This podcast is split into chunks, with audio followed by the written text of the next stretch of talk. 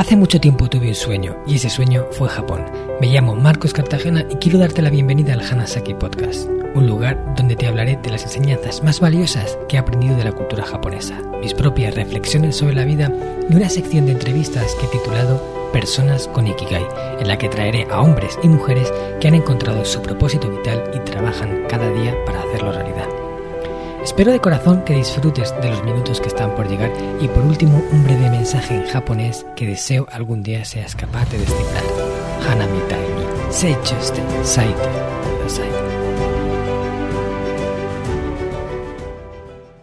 Hola a todos mis apreciados oyentes del Hanasaki Podcast Creciendo con Japón. Mainichi taberu ryori o nase tabeteiru no ka? Os he preguntado en japonés si sois conscientes de por qué coméis lo que coméis cada día. En un gran número de ocasiones realmente no sabemos los motivos que hay detrás de la forma que tenemos de alimentarnos, de las cantidades que ingerimos y del tipo de comida que introducimos en nuestro cuerpo. Debido a ese desconocimiento, se puede decir que carecemos de ciertos recursos necesarios para ser el dueño de nuestras vidas y poder tomar las decisiones adecuadas que nos permitan disfrutar de un cuerpo más saludable y robusto. Para hablar de este tema controvertido acerca de la relación que tenemos con la comida, los malos hábitos que se ven de forma común en muchas personas y cómo podemos hacer para equilibrar ese aspecto de nuestra vida, he invitado a Teresa Terol. Ella es licenciada en Psicología por la Universidad de Valencia, máster en Psicología General Sanitaria y máster en Psicología Clínica Cognitivo-Conductual. También es una estoica declarada, colaboradora del prestigioso blog Diario Estoico de Pedro Vivar, fundadora del podcast de reciente creación Valientemente y colaboradora en el canal de YouTube Psicoactiva que cuenta con más de medio millón de suscriptores. Uno de los temas de divulgación en los que más se ha especializado Teresa es precisamente la relación que tenemos con la comida y cómo podemos mejorarla para que sea algo que juegue en nuestro favor y no al contrario. Teresa y yo no nos conocemos en persona, pero sí de forma virtual. Los dos compartimos una visión parecida de la vida y al margen de esto, la pasión por bucear.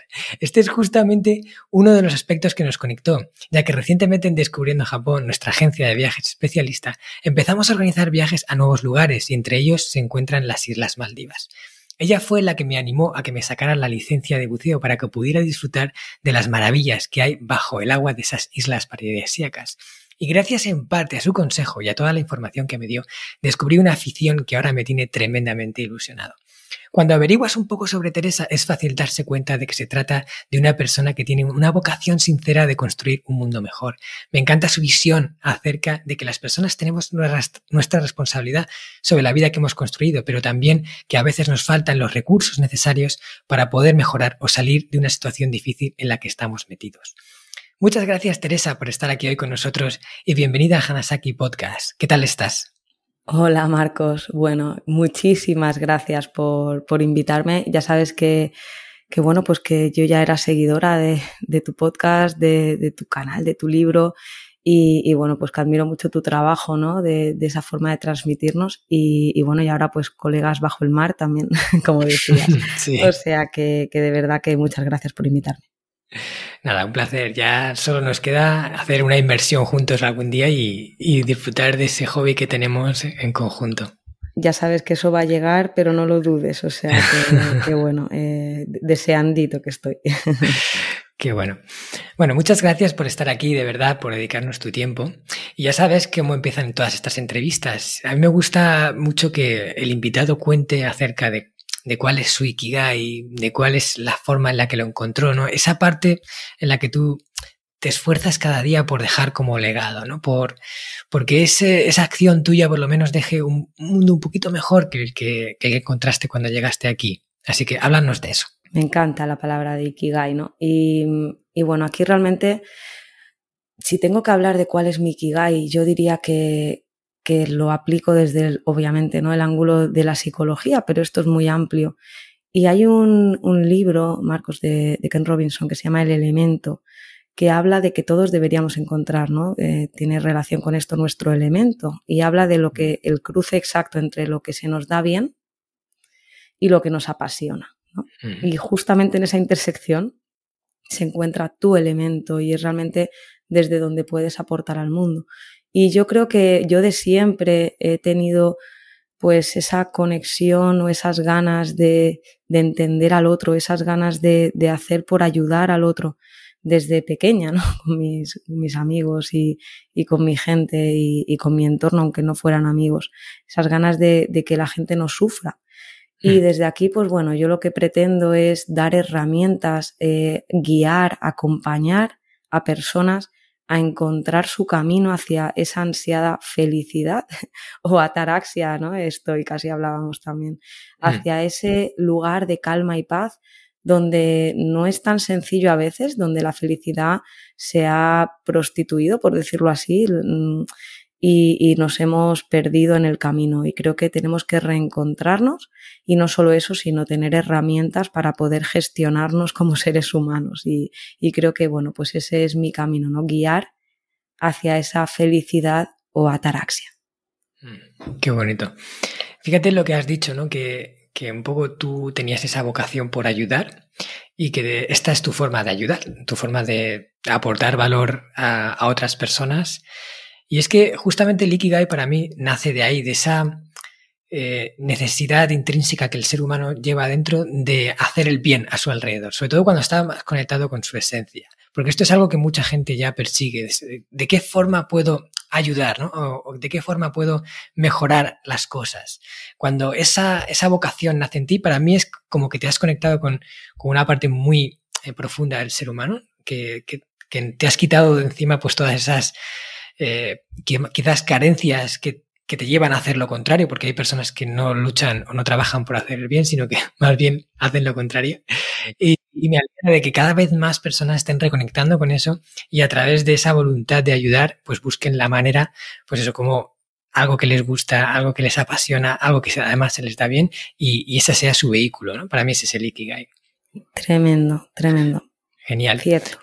Bueno, como ya has oído en la introducción, contigo podríamos hablar de muchas cosas, porque, bueno, al final la psicología es muy amplia. Pero hoy quería centrarme en la parte de la, de la relación que las personas eh, tenemos con la comida y, y, cómo podemos mejorarla, sobre todo. Un poco ver, entender por qué hay, hay tantas personas que tienen esa relación, llamémoslo, tóxica con la comida, que al final hace que la alimentación sea como una fuente de, pues, de pérdida de salud y no al contrario, ¿vale? Así Entonces, lo primero que quiero preguntarte es, desde tu punto de vista, ¿vale? Con todo lo que te has trabajado, las personas que has visto, ¿qué es eh, una mala relación con la comida para ti?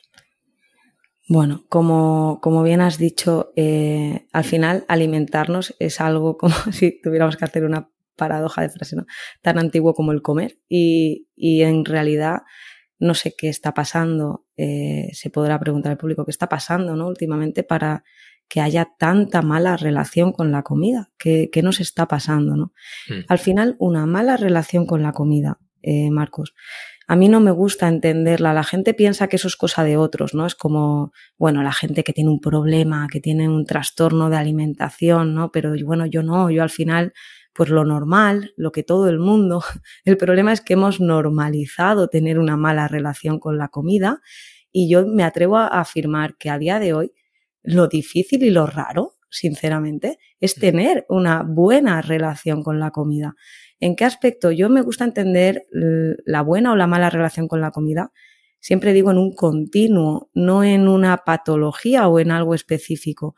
Al final, en un extremo estaría tener una buena relación con la comida, donde disfrutamos, nos nutrimos, nos aseguramos de estar bien alimentados y además eh, fomenta nuestra salud, cumple su función natural que es nutrirnos, pero al mismo tiempo pues podemos disfrutar de ella y, y tener pues esa relación agradable con la comida.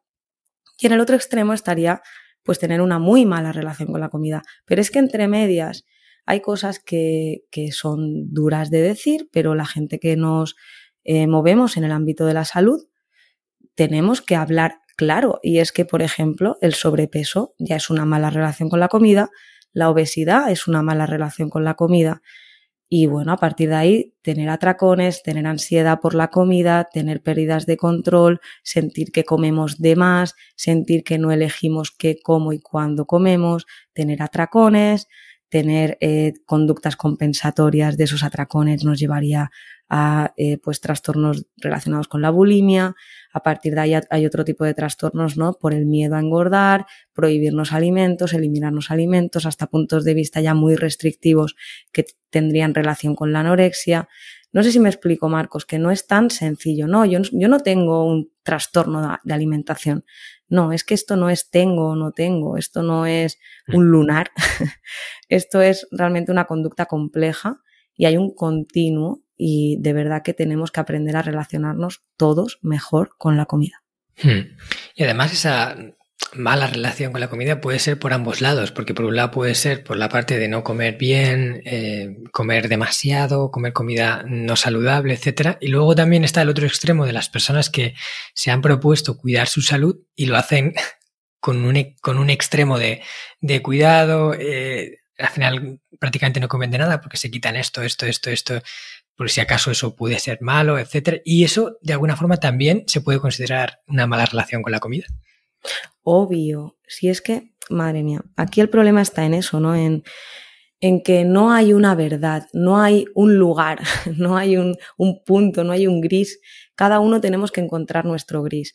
Y el problema es que en, en esta búsqueda de, de, nuestra buena relación con la comida, de este gris, que no es ni el 90-10, ni el 80-20, ni el 70-30, me refiero a buenos procesados eh, con comida real o ultraprocesados, ¿no? Lo que todo el mundo creo que ya empieza a entender, que al final sí que hay comida nutritiva, que es comida, pues comida real, y por otro lado, pues hay alimentos que no son alimentos, que no nos nutren, pero sí que es verdad que nos generan placer, y encontrar ese equilibrio es eh, entre salud nutricional, Marcos, salud nutricional. Es decir, obviamente que, claro, 100% comida real, estás salvado, estás nutrido, estás perfecto, salud física, punto pelota, salud intestinal, punto pelota. Ahora, eso es una cosa y otra cosa es que esto tiene que equilibrarse en un mundo social, esto tiene que equilibrarse en un mundo donde hay alimentos que mm, están disponibles, ultra disponibles,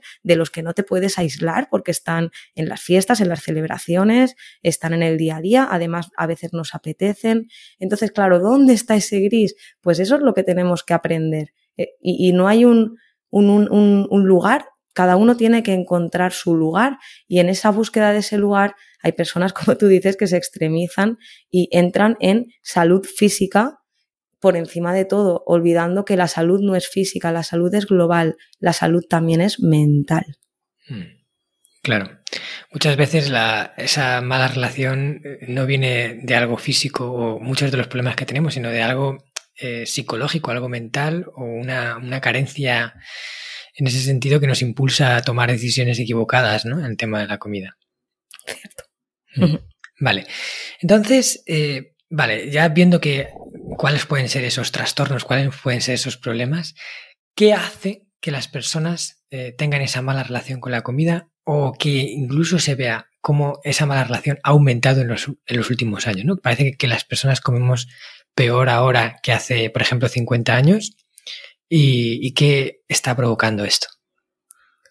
Eh, a mí siempre me gusta hablar y, y, y tengo pues como una especie de, de, expresión de que son tres los enemigos y no puedo entrar muy al detalle porque esto nos daría solo para un podcast hablar de, de estos tres enemigos, pero muy por encima, por un lado está nuestro propio cerebro que nos, que está preparado para, para generar una serie de hormonas, una serie de, eh, placer ante alimentos que obviamente no existían hace 50 años.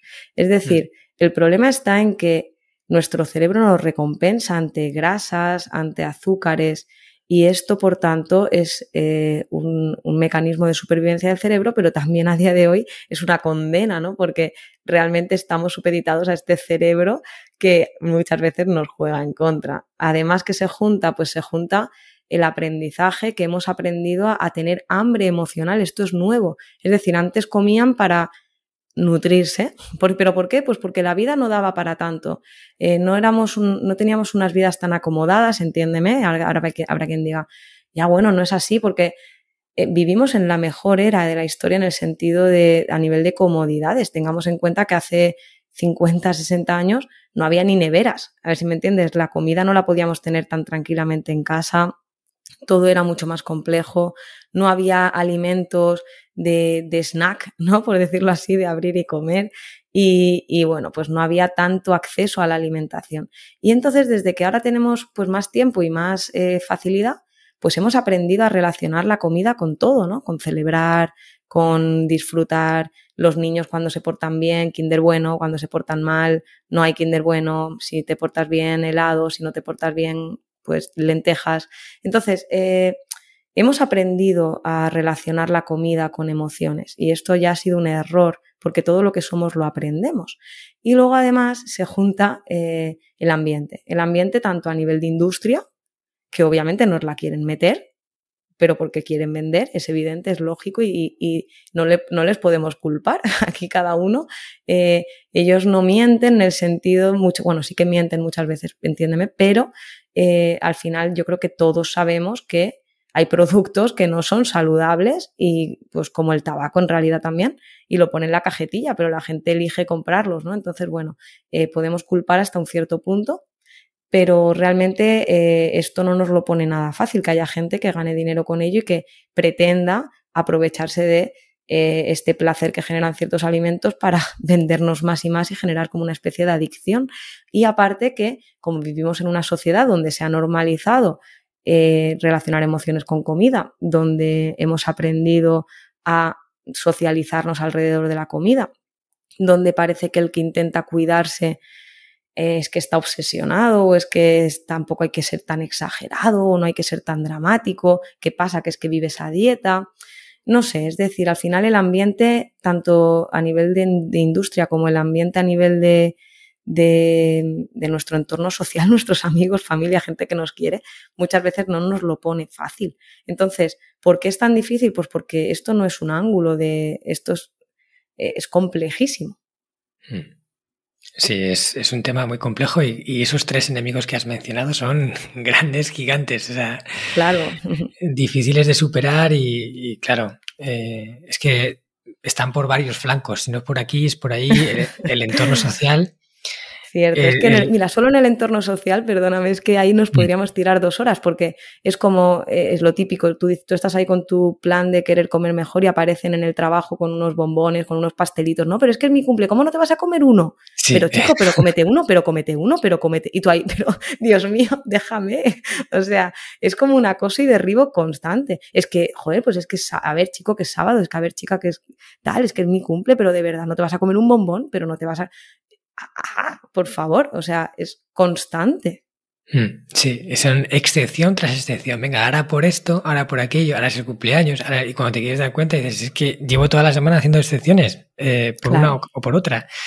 Y luego, por ejemplo, esto se ve mucho en, los cumpleaños, eh, sobre todo de los niños pequeños, los que tenemos hijos eh, y queremos mantener una dieta saludable de los pequeños nos enfrentamos a muchos de estos retos sociales en los que a lo mejor vas a un sitio y, claro, está cargado de comida basura. Y dices, bueno, no pasa nada por un día. Ya, por un día que tomes este veneno para el niño y otro día y otro día y otro día. Ya, ¿por qué tengo que hacer una excepción con esto? Entonces, es, muy complicado, es muy complicado. Y que no sabemos decir que no, nos sabe mal.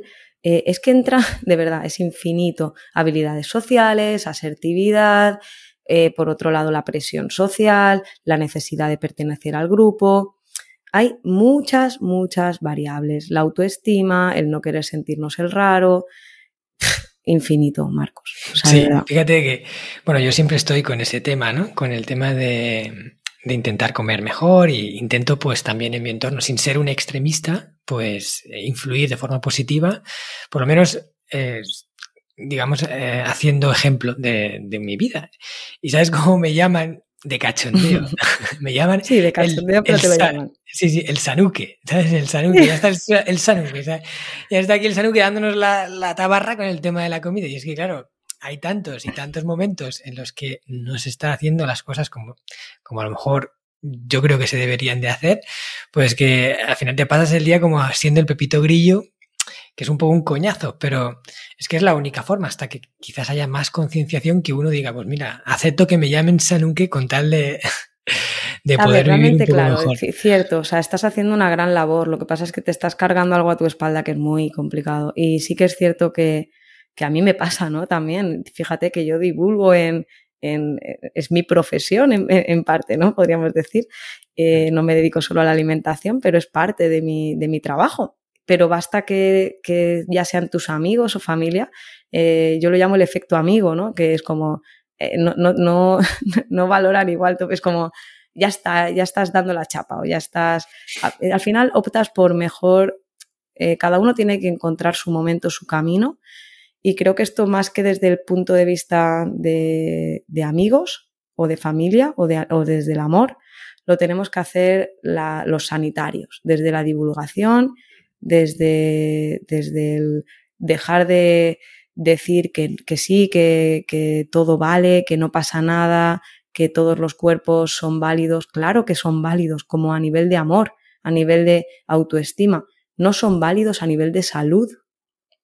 Y esto es lo mm. que tenemos que empezar a poner encima de la mesa, que no, que no es verdad, que no vale, que la obesidad y el sobrepeso no están bien, pero no es que no estén bien porque sean menos válidos a nivel persona, que esto es lo que se confunde. Al revés, eso nada tiene que ver, es mezclar manzanas con, con yo qué sé, con coches. Es que no tiene nada que ver. El tema es que es un problema de salud. Hmm. Claro. Ahí entramos en un melón grande, que es el tema de la obesidad, ¿no? Porque parece que, o sea, esto se puede llevar a lo que se llama la, gordofobia y cosas así, que es como eh, atacar a las personas por el simple hecho de ser obesas, quizás atacan por el lado de la estética, las atacan por el lado de la salud y las demonizan, ¿vale? Entonces, para evitar ese daño a esas personas de esa forma, se está también llegando a un punto en el cual se está como tolerando, en plan, oye, no pasa nada por ser gordito, todos, cada uno es como es, él es gordito, yo no, yo no lo soy, y, esto, y eso está igual de bien. Entonces es lo que tú estás diciendo, que está igual de bien en cuanto a persona, o sea, no es menor persona por ser obesa o no, pero en cuanto a salud de esa persona está incurriendo en, en algo que es grave para, para ella misma, o sea, es dañino, ¿verdad? Cierto, e igual en infrapeso. Y al final lo que pasa es que sí que es cierto que hay muchas más personas con sobrepeso que con infrapeso, mm. normalmente en, en, la sociedad pues eh, occidental.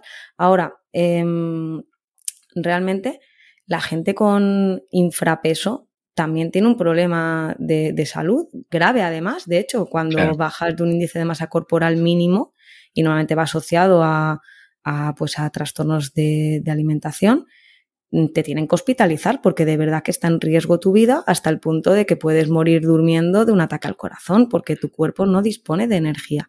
Entonces, tanto por encima como por debajo y al margen de esto, obviamente, el maltrato social que tenemos que aprender a meternos la lengua donde nos quepa y dejar de opinar del cuerpo de los demás desde un punto de vista social. Eso es una cosa.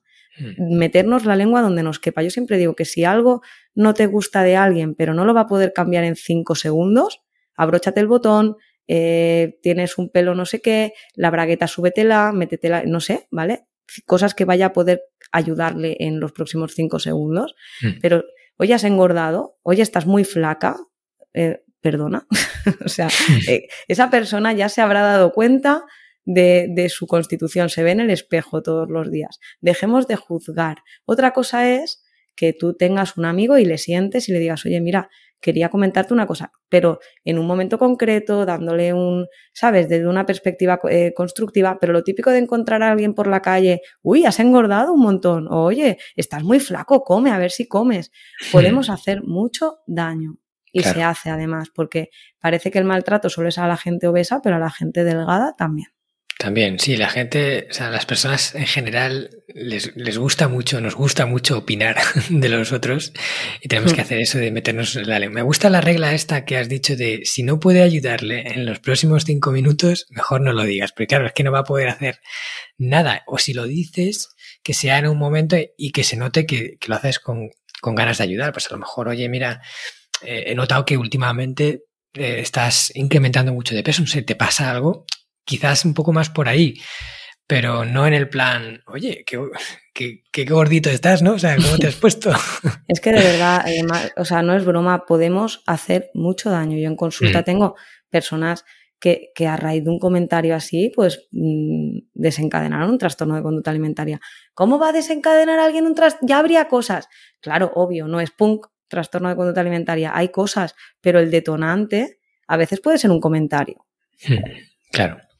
Entonces, hablando del tema de la obesidad, que este es uno de los, de los problemas que genera la mala alimentación eh, con la comida más palpable y que se ve que está creciendo mucho en, las últimas dos décadas, ¿no? Eh, sobre todo en países desarrollados, tipo Estados Unidos, eh, Australia, pero también en España. O sea, tenemos una, un problema grave con el tema de la obesidad infantil. Hay mucha gente que quizás no es obesa, pero tiene sobrepeso. O sea, el otro día había un, unas estadísticas que decía que el 57% de la población española adulta está con sobrepeso, aunque la obesidad, lo que es obesidad está en torno al 15 al 17, una cosa así, pero sobrepeso de tener kilos de más ya es una cosa muy común, cada vez más la gente la tiene.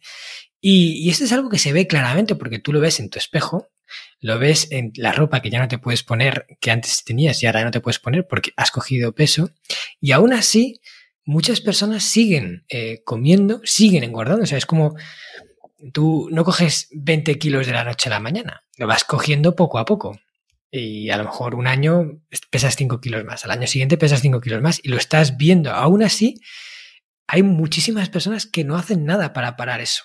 Eh, ¿Y por qué no hacen eso? O sea, ¿realmente la gente es responsable de sus kilos de más o hay algo que no saben, que necesitarían saber, una herramienta que no tienen que les impide, o sea, que les impide hacerlo. ¿Cómo lo ves tú esto?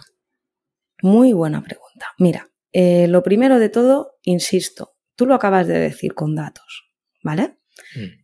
Más del 50%. ¿Qué es normal en la vida? Las cosas de la mayoría, ¿no? Lo normal no es lo que está bien, lo normal es lo que pasa normalmente. Ese es el concepto de normalidad. Entonces, ya es normal Tú te vas a la calle a pasear, te sientas en un banco, y ya no te digo en Estados Unidos, te sientas en un banco y lo normal es ver gente obesa o ver gente con sobrepeso. Hmm. Punto. Entonces, ¿hasta qué punto yo tengo un problema? ¿Hasta qué punto necesito tomar medidas? ¿Hasta qué punto, además, entro un poco en, en que no me siento capaz, ¿no? Porque normalmente la gente no es verdad, eh, Marcos, normalmente que no hagan nada. La gran mayoría de gente, hay estudios que tienen sobrepeso u obesidad, intentan perder peso. Hmm, claro. ¿A través de qué? De dietas. de dietas. ¿Y dieta qué es? Dieta es una forma de comer cualquier forma de comer para mantener el peso, para subir de peso, para bajar de peso, para, eh, yo qué sé, para ceñirte a unos valores. Eh, dieta es una forma de comer. Yo no hablo de dieta como forma de comer, hablo como dieta del lunes empiezo, siempre lo digo así. La dieta del lunes empiezo, la dieta de eh, como un drama. Hmm. La dieta drama, ¿vale? La dieta drama que es, me tengo que poner a dieta como si fuera un gancho al cuello. Entonces, claro, un sufrimiento que vas a Un sufrimiento, me tengo que. A ver cuándo a ver cuándo, Dios mío, cuándo, me tengo que poner a dieta. Es como, porque además sabes que va a ser duro, sabes que va a ser difícil, sabes que te va a costar un montón, sabes que te vas a tener que quitar de todo, sabes que vas a tener que sufrir porque no vas a poder comer aquello que te encanta, sabes que vas a tener que dejar de salir tanto, no vas a poder ver a tus amigos, no vas a poder hacer vida, no vas a... Dios mío, o sea, es que así, claro, me, me quito las ganas, mira, da igual. El problema es que no es verdad que tengas que hacer dieta. O sea, no es verdad. El problema es que hemos normalizado que lo normal es comer como comemos y luego hay otra cosa que es comer para perder. Y no es verdad. El problema es que hay, y claro, o comer normal disfrutando o comer de dieta no disfrutando. Y el problema es que no es fácil, yo no digo es fácil, pero sí que podemos aprender a manejar las variables de nuestro peso. Yo en consulta lo hago. Gente que desde el punto de vista de la psiconutrición, que quieren perder peso, pero no con un menú, no con un papel, come esto, come aquello, no, aprendiendo a manejar las variables que incluye la alimentación, tanto a nivel nutricional, calorías que entran por calorías que salen, entiéndeme, cosas básicas, que a veces es como, yo siempre digo, como en, en aprender a manejar nuestro dinero, pues por un lado puedes decir, no tengo ni idea de cuánto ingreso en mi casa, pero oye, Marcos, ayúdame a invertir en criptomonedas. Yo te digo, mm. pero a ver, eh, no empieces la casa por el tejado, ¿no? Mm. Vayamos a lo sencillo, vayamos a lo simple, vayamos a entender conceptos básicos, vayamos a romper mitos, vayamos a entender que se puede disfrutar comiendo sin esa eh, sin esa, ese sufrimiento de la dieta, pero de verdad disfrutar, ¿vale? Entonces, esto es muy mm, complejo porque primero tienes que tomar conciencia. Tú me decías, ¿esta gente es responsable? De alguna manera se ha generado este concepto y yo creo que si tú me estás escuchando lo, lo habrás visto en tu entorno, ¿no? Este concepto de comer normal, que al final es comer un exceso de ultraprocesados, comer un exceso de comer sin filtro, eh, de verdad comer de más, porque al final cuando alguien engorda, eh, sube peso, es porque está en un superávit calórico. Este superávit calórico se normaliza por cantidades, por tipos de alimentos. Tenemos que parar, darnos cuenta que no es normal hmm. y reaprender. ¿Cómo? Pues dejando de hacer dietas antipersona, del lunes empiezo, y empezando a hablar con profesionales que te ayudamos a reaprender a relacionarte con la comida. Hmm.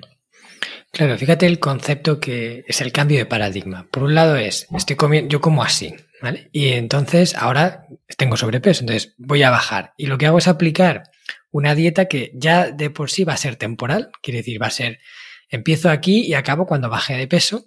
Y cuando acabo, ¿qué pasa? Vuelvo a lo de antes. Entonces, cuando acabe y vuelva a lo de antes, el único resultado posible a eso es volver a coger peso. O sea, es como a lo lógico. Si tú haces esto y estás aquí, cuando dejes de hacer esta dieta estricta, además, quiere decir incluso dañina, porque a lo mejor te faltan ciertos nutrientes, etcétera, y, y, y sufrida, porque no te va a gustar hacerla, porque te vas a privar de todo, como tú has dicho, incluso a no ir a reuniones sociales porque hay comida, etcétera cuando eso pase, encima llegarás a, tu estado normal con ansiedad de ganas de volver ahí a ti, borrarte a todo como ya has perdido peso. Entonces, entonces lo que le pasa a la mayor parte de la gente de dieta, pues que hace el efecto famoso rebote este. No es sostenible porque hmm. no aprendes a comer. Eh, de verdad es, mientras tú estés comiendo con la sensación de estar a dieta, no va hmm. bien. Claro. Aunque sea para perder peso, pero no te tienes que sentir a dieta y entendedme con esto. Sentirte a dieta, sentirte castigado, sentirte en espera de, del día trampa, sentirte en espera del sábado, del día libre, de que me ha dicho el Nutri que el sábado puedo saltarme la dieta, ¿no? Entonces, desde ahí es que qué narices, no es sostenible. Y claro, eh, es que no lo es.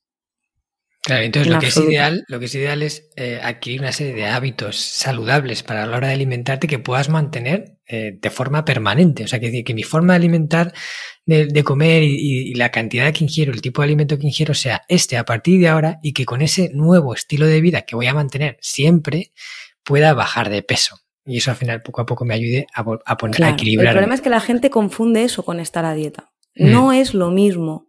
Es decir, yo, por ejemplo, llevo una alimentación saludable, muy flexible, es decir, sí, aquí públicamente yo como hamburguesas y como patatas fritas y como eh, lacasitos y como Nutella. Las como en, en mi gris. Hmm. Que no hace falta entrar en cuál es el gris de cada uno. En un gris, ¿qué quiere decir mi gris? Mi gris quiere decir que mantiene mi salud física y mi salud mental. Hmm. y que tiene un buen porcentaje de ambas, de salud física y de salud mental. Y todo esto en un contexto de entrenamiento y de muchísimas cosas. Ahora, yo llevo ese estilo de vida donde he aprendido a comer, donde disfruto cada día. Esta mañana hmm. me he comido un mango, que eso deberían ponerle un, castillo en algún sitio, de lo bueno que está. Es, es, decir, exquisito. Em, exquisito, una maravilla. Y yo no comía antes mangos y están buenísimos. Pero es que igual mangos que aprender a hacerte un plato riquísimo de, de una pasta, sí, se puede comer pasta y perder peso. Claro, o unas tostadas con requesón y guacamole, si el requesón es sano y el pan si es integral, es sano. Y el guacamole es aguacate, o con aguacate, o con Dios mío, que es que hay cosas riquísimas. Hmm. Claro, hay que cambiar ese paradigma de que el comer sano es aburrido, gris, eh, duro, ¿no? Eh, y, empezar a ver que, o sea, tener una dieta saludable, comer bien y todo eso puede ser, o sea, te haga disfrutar incluso más que la otra comida. O sea, cambia esa idea y entonces cambiará tu percepción de todo lo que viene detrás. Exacto, disfrutar cada día. Claro que es verdad que hay alimentos, ¿cierto?, que te hacen explotar el cerebro pero porque están diseñados para ello. ¿Vale? Entonces, reencontrar el placer en alimentos eh, de otro estilo que llevamos mucho sin comer, pues es que de verdad parece mentira, pero hay gente que apenas come fruta o gente que apenas come, pues claro, si estás acostumbrado a unos niveles de, dopamina eh, brutales, ¿no? Eh, por, por alimentos diseñados para explotarte el cerebro, tenemos que aprender poquito a poco a comer otro tipo de alimentos, aprender a saborearlos, aprender a disfrutarlos, pero tu cerebro aprende, esto es el tema, que no es que te conformes, no es que te engañes, no es que, no es que tu cerebro tiene la capacidad de aprender. Y esa capacidad de aprender a disfrutar con alimentos de otro estilo, que también están muy ricos, insisto. O sea, yo creo que a todos nos gusta, yo qué sé, es que ahora mismo, pues no sé, pero un asado bueno con, con patata, con tal. O sea, hay muchos platos riquísimos que se pueden hacer, eh, insisto, que cosas que se eliminan mitos ¿no? de alimentación, simplemente pues pasta, eh, sobre todo carbohidratos, grasas, ¿no? Ya no se puede comer eso estando a, dieta. Mm. Em, no es verdad y, dentro de esto pues es volver a encontrar, romper todo toda la basura que nos han metido en la cabeza de que no se pueden hacer determinadas cosas estando a dieta, ciertos alimentos, mitos, aprender a saborear, aprender a disfrutar, aprender a cocinar, aprender a probar nuevos alimentos, aprender a disfrutarlos. Y de repente, claro, cuando tú estás acostumbrado a pizza abierta y al horno, es que ni siquiera te has molestado muchas veces en, o, no has aprendido, pero porque no, te lo han enseñado, a, a comer de otro tipo de alimentos que si los cocinas bien y, ah, pero es que eso te lleva un montón de tiempo. No es verdad tampoco.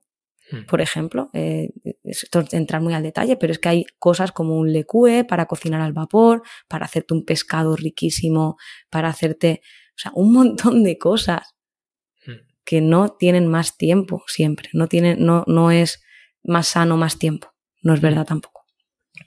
Y además, con eso que dices del tiempo, también es verdad que que la práctica hace al maestro. Quiere decir, si tú no has cocinado un huevo frito en tu vida, hacer un huevo frito a lo mejor te lleva 20 minutos, ¿vale? Pero cuando haces un poco y empiezas a coger cierta maña con algunas cosas, como por ejemplo cortar la verdura, ¿no? Pelarla, cortarla, que hay gente que se puede tirar un montón de tiempo ahí, pero si tú ya desarrollas un poquito de habilidad, que eso requiere, sí, eh, práctica, una práctica prolongada durante X tiempo, tampoco una barbaridad, pero X tiempo, vas ahorrando, vas acortando los procesos y luego eh, cocinar tú eh, algo sencillo, básico, pero saludable, puede llevarte incluso menos de 10 minutos. Es una cosa muy razonable. Y pequeños cambios, simplemente pues eh, no sabemos, ¿no? Ahora hay un montón de, de, de, incluso electrodomésticos que nos facilitan, el air fryer para freír sin aceite, patatas, croquetas para freír sin aceite, pollo rebozado con cornflakes y se queda igual que el pollo Kentucky. Yo que sé, un montón de recetas súper ricas, brutales, riquísimas, que es simplemente reaprender. Y luego, pues obviamente, toda esta parte de reaprender nutricionalmente y toda la parte de reaprender desde el punto de vista emocional, desde el punto de vista de la ansiedad, de la gestión de antojos, de la gestión social, de, gestionar toda esta parte eh, más mental que, es la que nos hace caer, ¿no? Porque al final todos sabemos, como siempre digo, que es más sano comer una manzana que un donete, pero no podemos eh, evitarlos. Como es que no puedo, hay mucho mental, hay mucho boicoteador mental, pensamientos boicoteadores, es que me apetece, es que no tengo fuerza de voluntad.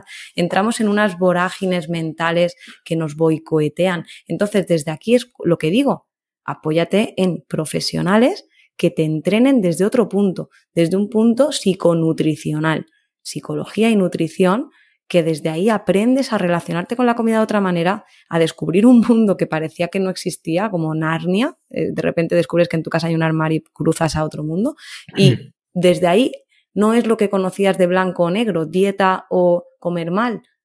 No es verdad. No. Eh, creo que, o sea, me creo que lo creas. De hecho, yo siempre digo, Marcos, y no me, al final, yo he sufrido mi propio cambio. Yo de adolescente comía mal. Hmm. Y yo he vivido y he gestionado mi propio cambio. Y por eso entiendo y empatizo. Me parece, o sea, me parecía imposible. Hmm. Porque, bueno, al final eh, está, normalizado y está integrado en, tu, en tus vivencias, en, en lo que tú crees, pero de verdad que no.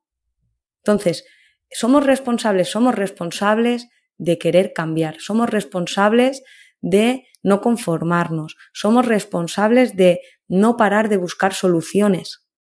Este podcast está patrocinado por descubriendojapón.com, una agencia especialista en organizar viajes con alma a Japón de la que yo también soy uno de sus fundadores. Hemos nacido para dar servicio a todos aquellos que quieran descubrir el país de una forma diferente, con la que poder conectar con su esencia y volver de allí con la sensación de haberlo conocido de verdad viajes con grupos de tamaño reducido, visitas a lugares fuera de las clásicas rutas turísticas y acompañado por uno de los guías del equipo de Descubriendo Japón, un amante de la cultura japonesa que habla el idioma y que te lo mostrará más como un amigo que como un guía a la vieja usanza. Yo soy uno de ellos. ¿A qué esperas para hacer realidad tu sueño? Visítanos en descubriendojapón.com. Hmm. Claro, me ha, parecido eh, un enfoque muy brillante eso que has comentado de psiconutricional.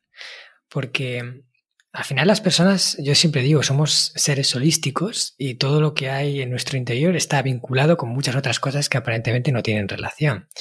Eh, entonces es común que a lo mejor una persona quiera mejorar su dieta, quiera, o sea, quiera mejorar su salud y emprender a comer mejor y tal, pues vaya a un nutricionista, una persona que le diga, pues mira, eh, en base a tu peso, en base a tal, pues te haga un poquito un croquis de cómo podrías empezar a mejorar y te vaya educando, etcétera.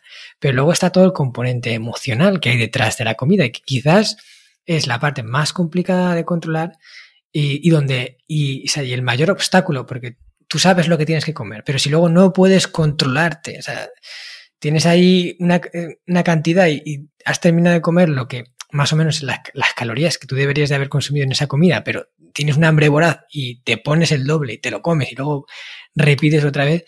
Eh, no puedo parar, es la sensación de no puedo parar. Claro, por mucho que el nutricionista te esté diciendo cómo hacerlo, tú no tienes la capacidad psicológica para eh, ir adaptándote a eso. Entonces, que la persona que te vaya a guiar tenga un enfoque psiconutricional, o sea, que aparte de llevarte el tema nutricional, te lleve o sea, la parte psicológica para aprender a quitarte todas esas cargas, aprender a trabajarlas, a saber por qué te ocurren y poder, digamos, neutralizarlas, es fundamental, ¿no? Total. Y aprender a comer también nutricionalmente, no con un papel, porque sí, está muy bien, ¿no? Pero normalmente ese papel sí que a veces te da alternativas de, bueno, pues si no quieres este pescado por este otro pescado, o este, este pescado por esta carne, ¿no? O esta proteína por esta proteína, es una forma de hablar, o este hidrato por este hidrato. Pero no te dicen este menú que te he puesto de lunes para comer por este Burger King, que tú dices, ya, pero es que eso no lo tienes que hacer. Ya, pero en el momento que polarizas y prohíbes alimentos, es que tú a lo mejor de verdad, es que hoy por lo que sea, pues porque tienes un hijo y hoy se come en el burger y vais a ir al burger de una a cinco y no lo esperabas, mm. pero es que vais a estar en el burger. Ya, pues en el burger comete una ensalada, ¿no? O en el burger.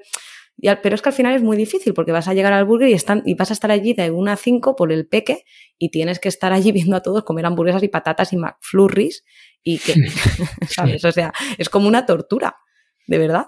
¿Y qué hacer? ¿No vas? ¿Y qué haces? Te pides la ensalada y te pegas un tiro allí en el... No sé si me explico, que una ensalada del McDonald's no es una ensalada en tu casa, las ensaladas están riquísimas, pero hmm. al final em, pues aprender a entender los mecanismos de regulación del peso, entender que al final, pues si tu menú de hoy eran 500 calorías, pues que pues eso equivale a esto en el burger o en el McDonald's o en lo que sea, ¿no?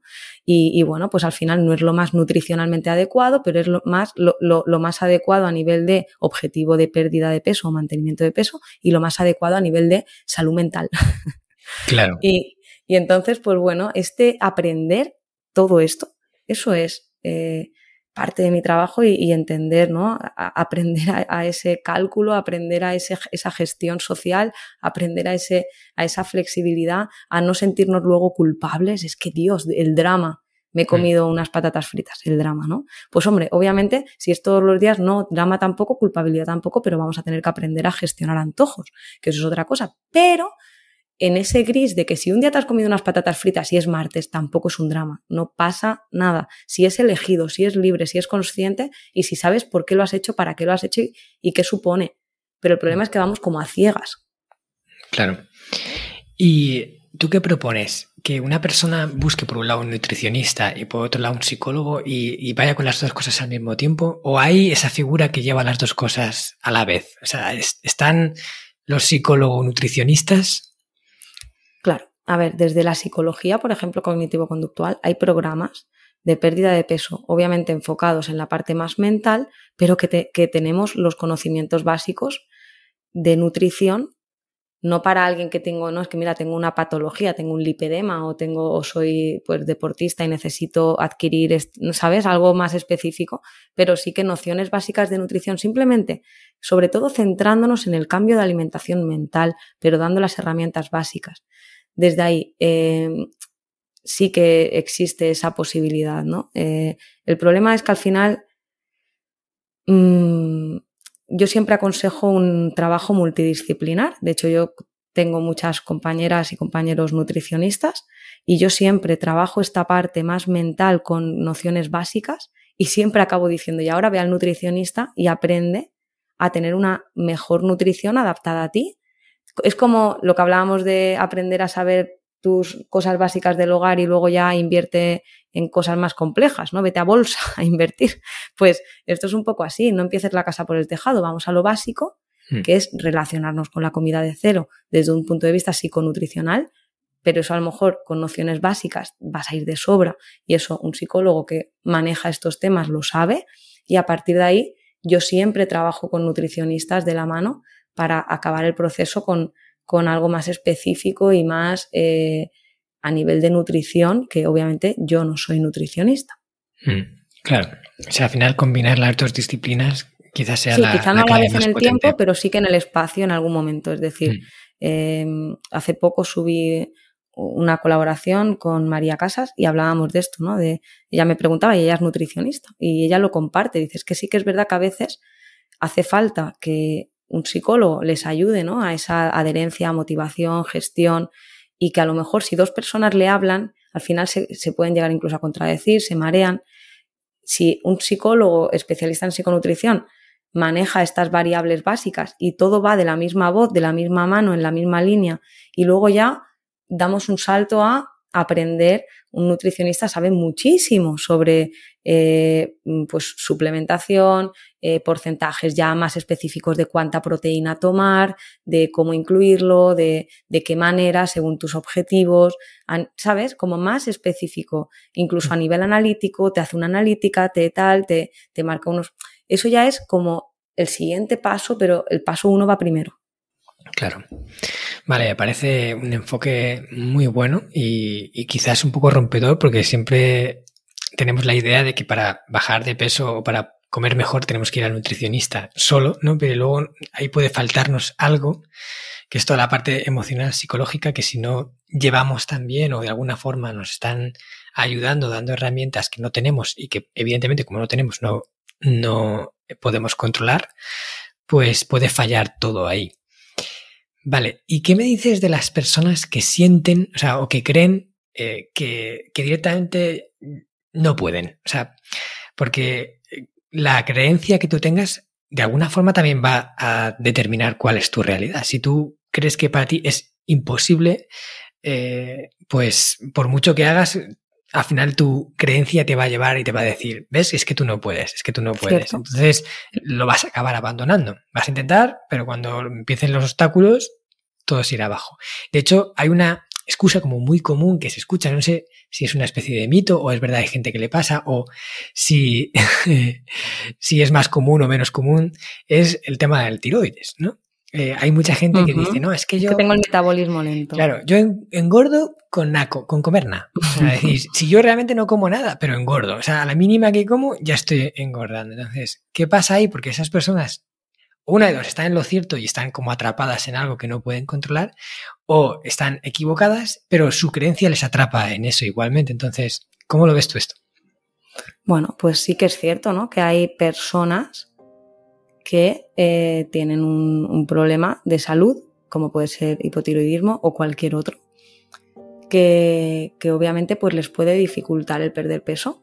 Ahora, creo que esa no es la razón de la obesidad y el sobrepeso social del 50 y pico por ciento. No sé si me explico. Claro. O sea, no, no, es, no es el motivo principal del sobrepeso mm, que hay social ahora mismo. Entonces, creo que si tú eh, crees que tienes un problema médico, pues ve al médico que te analicen ese problema.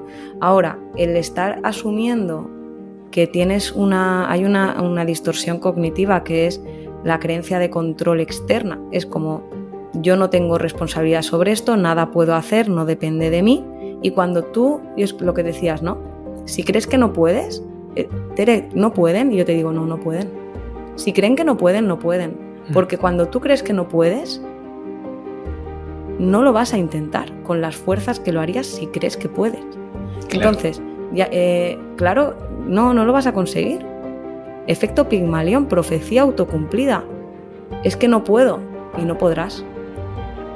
Ya, ¿y qué, hago entonces? Bueno, simplemente, ¿vale? ¿Crees que es un problema de metabolismo? Ve al médico. Y si se descarta que no es eso, entonces mira a ver, toma las riendas, asume la responsabilidad. No digo que te culpes, la culpa no es responsabilidad. No, digo que asumas tu responsabilidad de gestionar tu vida, tu salud, que nadie lo va a hacer por nosotros, que esto no dura eternamente, que la vida se acaba, que, el sobrepeso y la obesidad reducen la calidad de vida y reducen la esperanza de vida, que cuando llegue el momento y nos digan, pues mira, 10 años menos, pues 10 años menos. Y 10 años dan para mucho y en ese momento daríamos oro. Entonces, mm, no digo que, que tengamos que culparnos por ello, es que no debemos, de hecho. Solo que tenemos que entender que nadie va a venir a salvarnos. Que tenemos que ser nosotros los que proactivamente tomemos las riendas de nuestra vida, asumamos la responsabilidad y haberlo intentado no y haber caído no significa nada más que en esa ocasión no lo lograste. Mm. Esto me parece fundamental.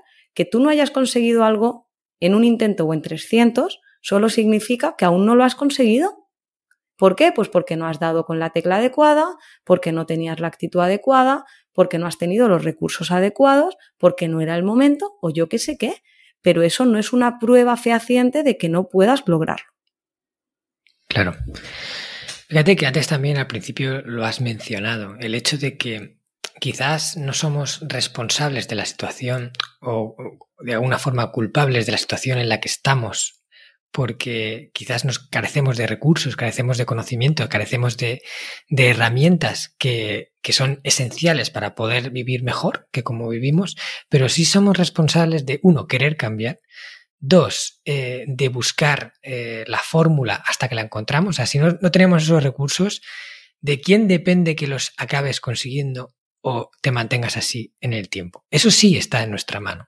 O sea, eso es algo que, cualquiera puede elegir, decir, es verdad, no sé comer, es verdad, eh, me han enseñado mal, es verdad, todo eso es verdad, ¿vale? y de eso yo no soy el responsable. No soy responsable de que quizás mis padres comieran fatal y me hayan transmitido esa, esos hábitos alimentarios, como le pasa a los niños que son obesos, que realmente ellos no eligen qué, plato ponen en la mesa, lo están eligiendo sus padres. Y luego ellos tienen ya todas esas carencias que absorben de ahí y, posiblemente las mantengan toda la vida, pero sí tienen la llave en la mano que les permite tomar la decisión de buscar una vida mejor. Y eso eh, no reside en nadie en ninguna otra persona que en ellos mismos. Y al final los beneficiados de eso, principales beneficiados de eso, son ellos mismos. Con lo cual, eh, no podemos de dejar de, conformarnos con esto.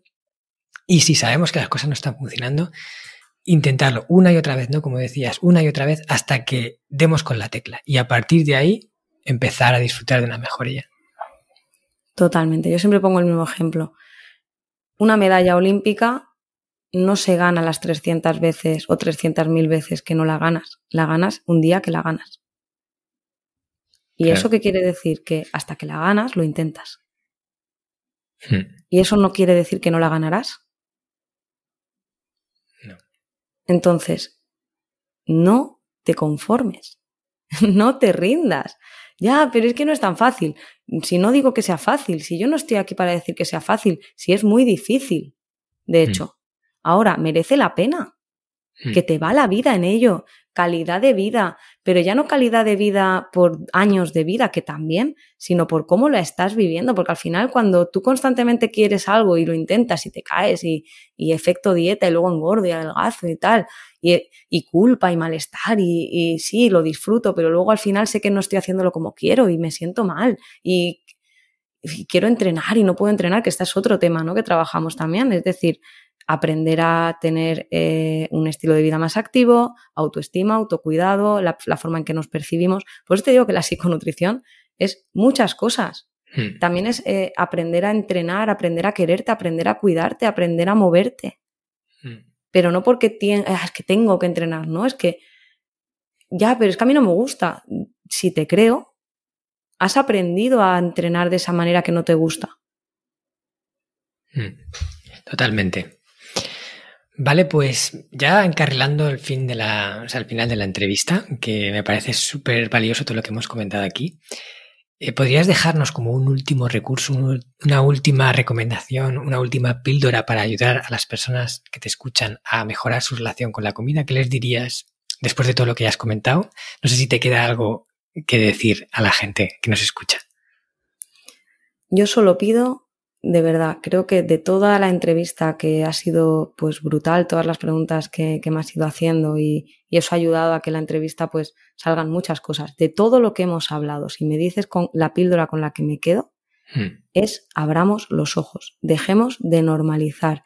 No te creas a los que te dicen no pasa nada, no te creas a los que te dicen eh, pues es que al final que ya ves tú, no, no es verdad, no te creas a ti mismo cuando te dices que no puedes.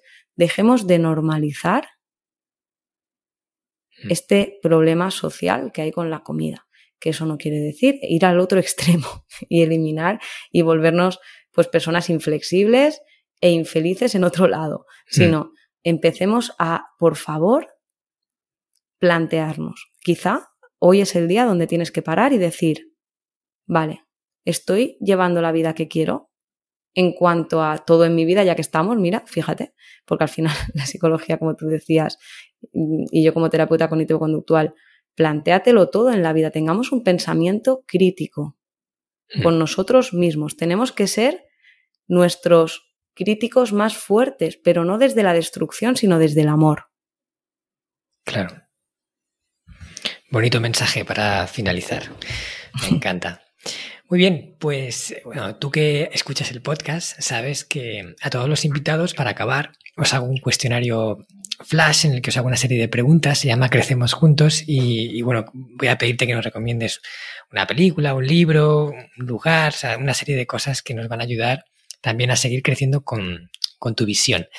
Pero antes eh, quiero que le cuentes pues, a todos los que nos escuchan si se han sentido conectados con lo que has estado hablando aquí y de alguna forma quieren que continuar escuchándote, continuar, eh, pues incluso hacer uso de tu ayuda, porque también creo que, que impartes, em, o sea, que das sesiones de psicología eh, y nutrición también, juntas esta psiconutrición a nivel online. O sea, cuéntanos un poco la gente dónde puede encontrarte, cómo puede seguir trabajando contigo y seguir creciendo a tu lado.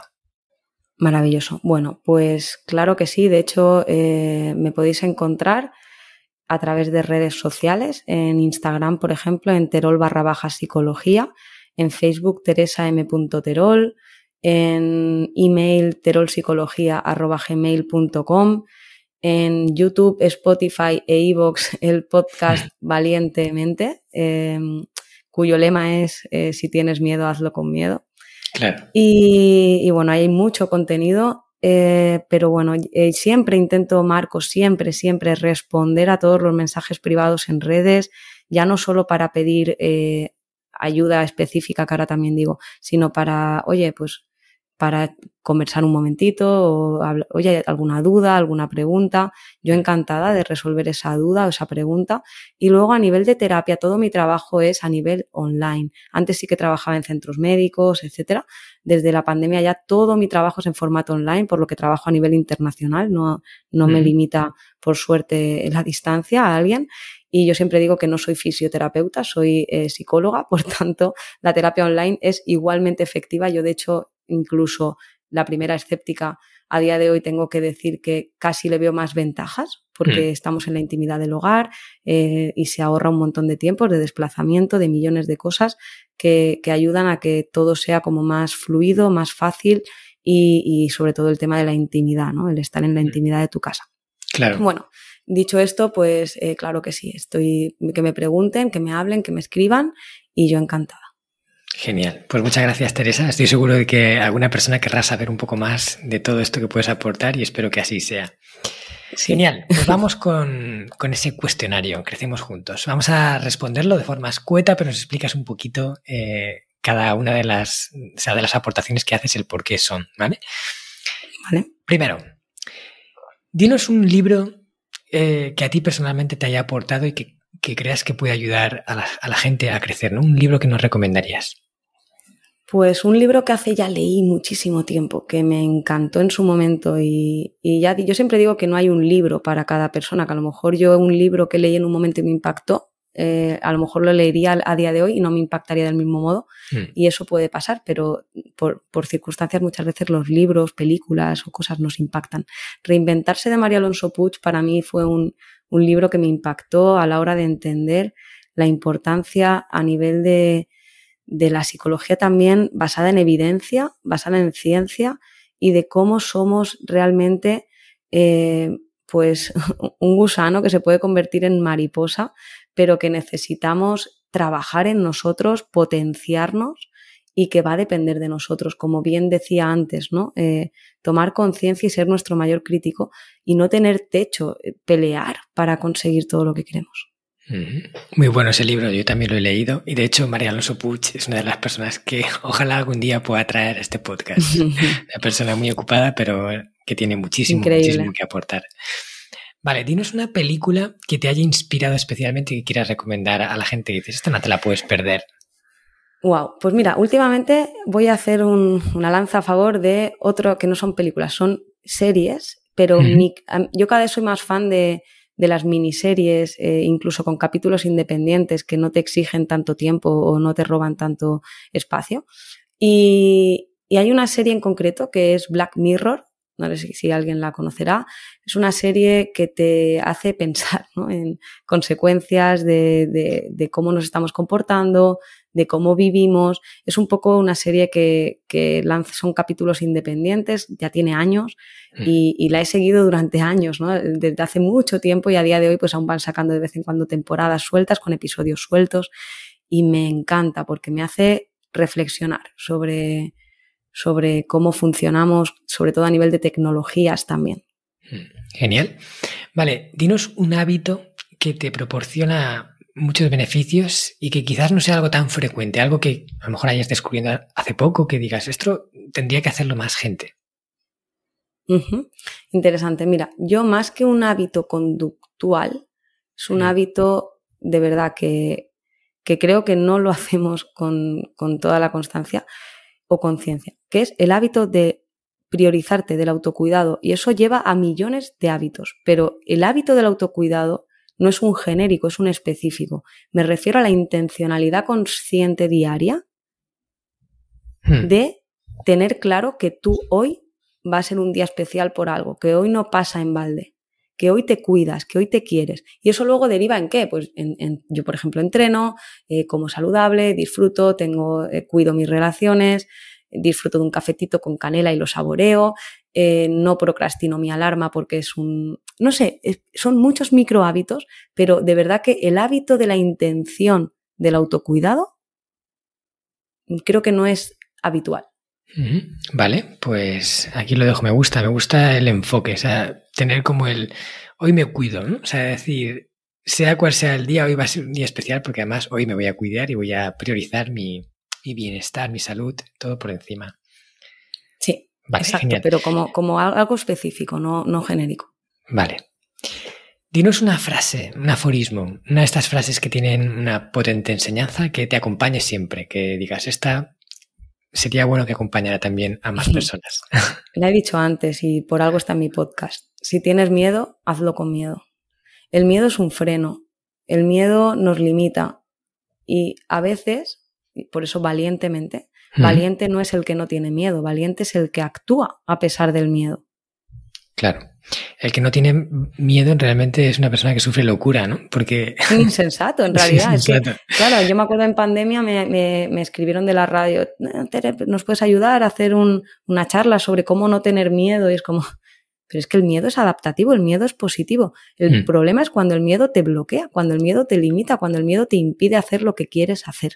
Eso es. Entonces, si tienes miedo, hazlo con miedo. Mm. O sea que ser valiente en realidad es ser capaz de actuar a pesar del miedo.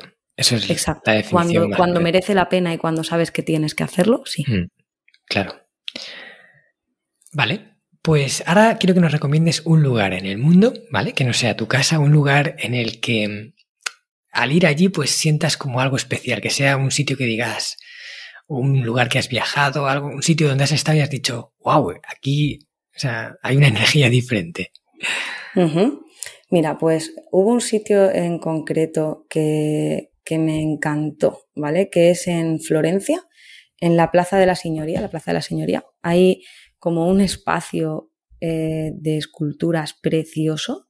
Yo me acuerdo estar allí y de repente quedarme como embobada, porque había una serie de esculturas preciosas, era el atardecer, había pues música, ¿no? De, en la calle, mm. Eh, como mucha paz, luces tenues que reflejaban las esculturas, sombras no sé, o sea, yo estaba allí sentada en los arcos del lateral de la Plaza de la Señoría y, ese momento donde dices, qué pasada, ¿no? Qué, bonito. Eh, eso es un lugar y, luego otro lugar también en, Tailandia, montada en un barquito de estos en mitad de, pues, de las montañitas estas que hay allí y yo no paraba de decir, estoy en el paraíso. Y mis amigas, que sí, ya lo has dicho. y ya, pero que estamos en el paraíso, ¿os estáis dando cuenta?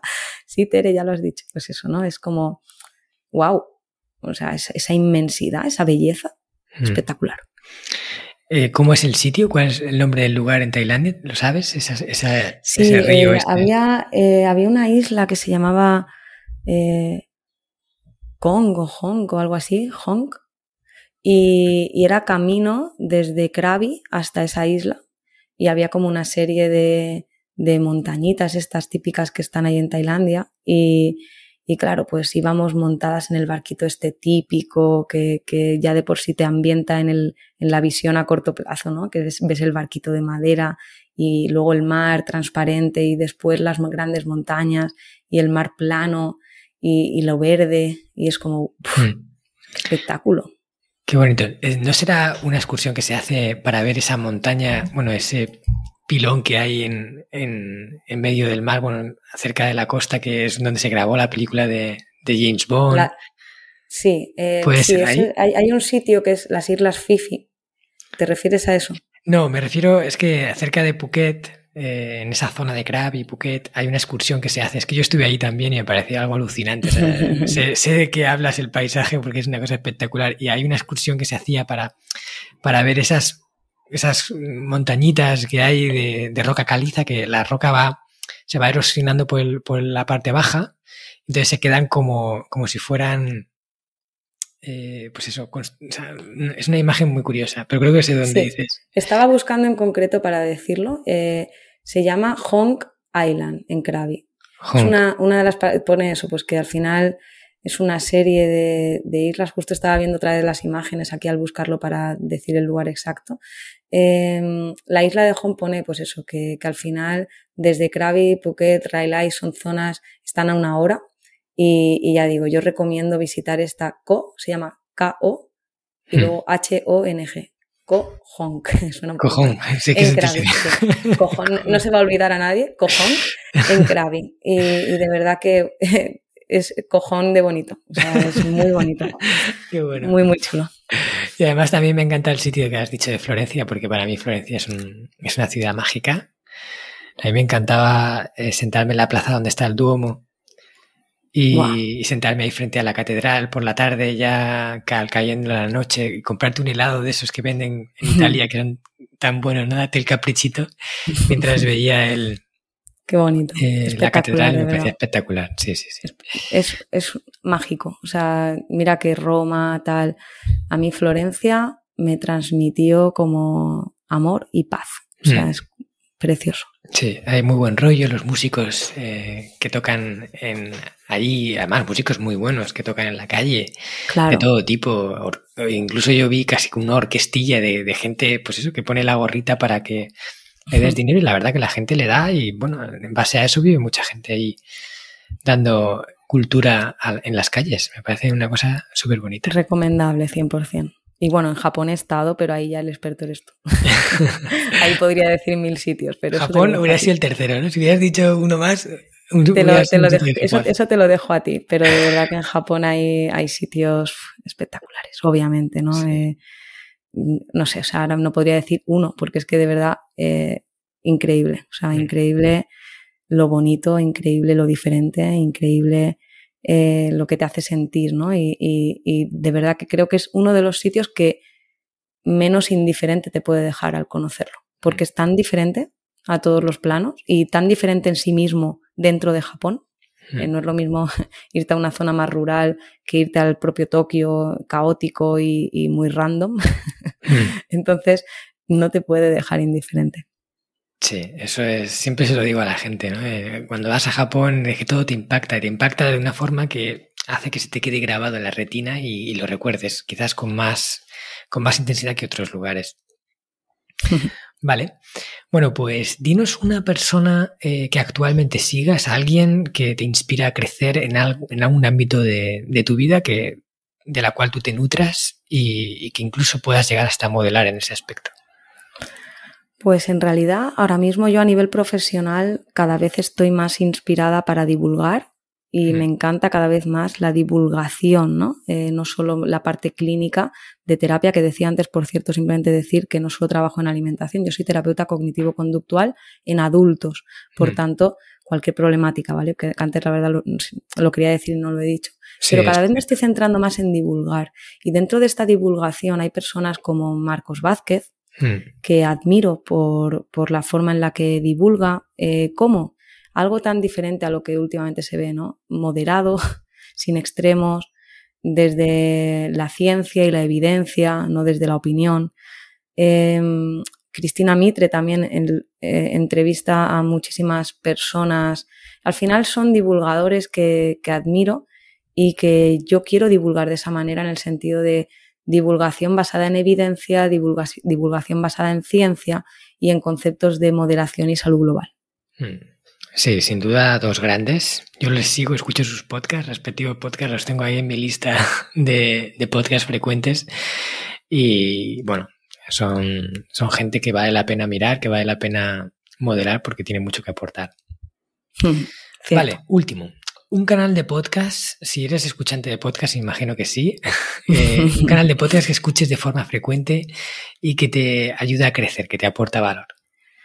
Pues bueno, ya he dicho varios, ¿no? Cristina Mitre, Marcos Vázquez, eso es evidente, ¿no? Eh, sigo Emotion Me, sigo. Pero si me estás diciendo, dime un, un podcast. Em, mm. Valientemente, no es broma. Em, a ver, eh, me encanta escuchar por lo diferente, por lo que me inspira desde tantos ángulos, las charlas TED. Hmm. Eh, sigo charlas TED y me gusta mucho porque al final tratas millones de temas de forma breve que te inspiran en distintas áreas para luego poder profundizar. Soy una amante de, del conocimiento variado que no solo escuchar algo de lo mío, ¿no? Me encanta salirme de la caja y conocer de mucho más. De hecho, mira, te hago otra recomendación. En YouTube también sigo a El Robot de Platón, por ejemplo. Em, Aldo, que, es un, chico increíble, es físico, vive en Nueva Zelanda y divulga lo que viene siendo eh, pues la física pero para en un plano muy global y a mí me encanta que me reviente el cerebro conceptos como que el tiempo no existe, como mm. pero desde Einstein, ¿no? Explicarte teorías de la relatividad, de la física cuántica, cosas así complejas que te las explican para que gente como yo que no tenemos ni idea de ese campo las podamos entender y desde ahí creo que entender un poco de todo, tenemos que ser muy buenos en algo, pero saber un poquito de todo. Mm. Y desde ahí eh, abrir nuestro conocimiento y además entender conceptos complejos como que todo es interpretable, como que hasta el propio tiempo y el espacio no existen. Que mm. no, que no es real, que eh, no sé, esto ya está demostrado, no son pajas mentales, ¿no? Entonces todo esto te ayuda a, relativizar creencias terrenales, ¿no? Como no, esto es así, o la mm. política, a todo eh, esto es así. Pues si ni siquiera existe el tiempo, no existen los colores. Entonces, todo son interpretaciones ¿no? de nuestro cerebro. Mm, relativicemos un poco todo, moderemos, seamos más abiertos a escuchar puntos de vista distintos, aprender de cosas nuevas. Entonces, el robot de Platón, por ejemplo, charlas TED a nivel generalistas. Mm. Qué bueno, pues ese podcast no lo conocía y lo voy a buscar porque a mí también me gusta aprender un poco de todo y sobre todo encontrar pues otras fórmulas que te enseñen cosas diferentes, temas de ciencia, física y además enfocada un poco al, gran público, pues tiene que ser súper interesante. Vale, pues hasta aquí hemos llegado. Teresa, mil gracias. Como siempre digo a todos los invitados, ha sido un placer tenerte. Me ha encantado charlar contigo y, creo que ha sido una entrevista muy interesante que va a aportar mucho valor a la audiencia. Gracias a ti, Marcos. Eh, siempre que quieras y el gusto ha sido mío, me he sentido como en casa. O sea que gracias. Bueno, y a toda la audiencia que nos escucháis, a todos los oyentes de Hanasaki Podcast, también agradeceros vuestro tiempo, si habéis llegado hasta el final. Y recordaros que cada miércoles hay un nuevo episodio, que esto es un podcast que tiene mucho trabajo, que vamos hacia adelante. Os agradezco enormemente cualquier tipo de de pues eso, difusión que nos podáis dar para hacer que esta entrevista llegue a más personas. Y como siempre os digo al finalizar, Isho ni jikano shiaste tanoshikatta ne. Arigato. ¿Qué tal? ¿Te ha gustado el contenido de hoy? Si es así, te estaría súper agradecido si pudieras ponerme una reseña positiva en Apple Podcasts, Evox o la plataforma que utilices de forma habitual. Esto me va a ayudar a hacer llegar a más personas un contenido que realmente creo que es valioso. También te recuerdo que todos los oyentes del podcast tenéis la posibilidad de descargar de forma gratuita el primer capítulo del libro, del cual soy autor, El Sistema Hanasaki, los nueve pilares de Japón para una vida centenaria con sentido, y además un pequeño ebook complementario que he escrito y titulado Los 27 superalimentos de la dieta japonesa, donde hablo de aquellos alimentos que según se cree ayuda a los japoneses más longevos a vivir hasta los 100 años. Puedes descargar estos dos obsequios en marcoscartagena.com barra regalo. Nos vemos en el próximo podcast y como dirían en japonés, mata kondo, soremade o genki.